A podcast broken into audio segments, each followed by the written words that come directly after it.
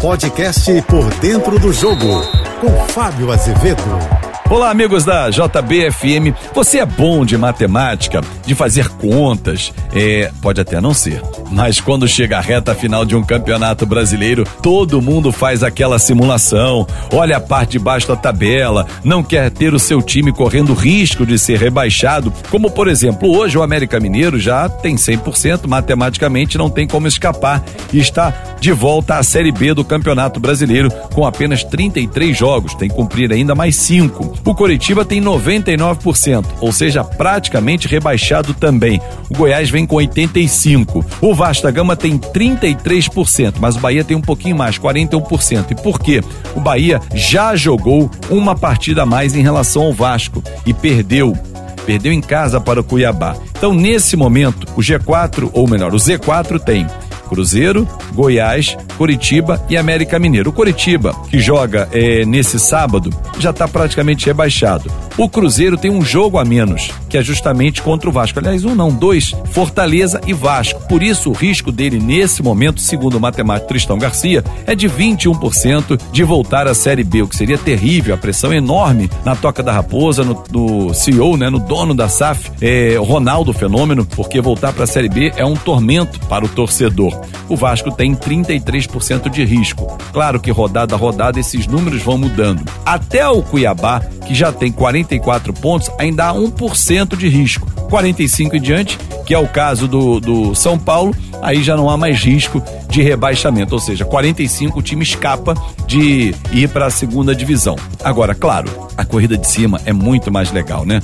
E a gente olha que com os jogos do Botafogo, com as derrotas, com os resultados, a corrida apertou. Botafogo lidera a competição com 59 pontos ganhos, empatado com Grêmio e Palmeiras. Mas por incrível que pareça e por ter um jogo a menos, o Red Bull Bragantino é depois do Botafogo o time com mais chances de ser o campeão. Botafogo hoje tem 28%, o Red Bull Bragantino 22, tá com 58 pontos, mas tem esse jogo a menos para fazer com o Flamengo no Maracanã. Grêmio vem logo atrás com 20, Palmeiras 19, Flamengo 10. E ainda muito pouquinho tem o Atlético Mineiro 1%. Agora, claro, não garante o título, só um vai garantir. Pô, mas chegar a uma Libertadores seria fantástico. Botafogo mantém a chance muito alta. 85%, Grêmio 82, Palmeiras 82, Red Bull Bragantino 77. Esses vão diretamente para a fase de grupos. Flamengo 56, Atlético Mineiro 17, o Paranaense tem uma chancezinha de 1%. Mas por que, que eu tô trazendo a Libertadores também? Porque nesse grupo da frente, o Grêmio estar ali é fantástico. Claro que liderado por Renato Portaluppi à beira do campo e Luizito Soares dentro dele, mas é importante olhar que é um time que tinha vindo da Série B e já no primeiro ano bate Libertadores ou até mesmo campeão porque há a assim como o Botafogo no segundo ano de volta à Série A, brigando pelo título e de volta a uma Libertadores, bateu na Sul-Americana também nesse ano. Enfim, é para pensar. O conceito SAF veio para ficar, para ajudar os clubes que acertam e erram, mas alguns estão na parte alta da tabela. Outros, Red Bull Bragantino e Botafogo SAF, outros, como Grêmio, Palmeiras, Flamengo, não são. O Atlético Mineiro está virando. E aí fica a discussão. O que vale, ser SAF ou ser apenas associativo?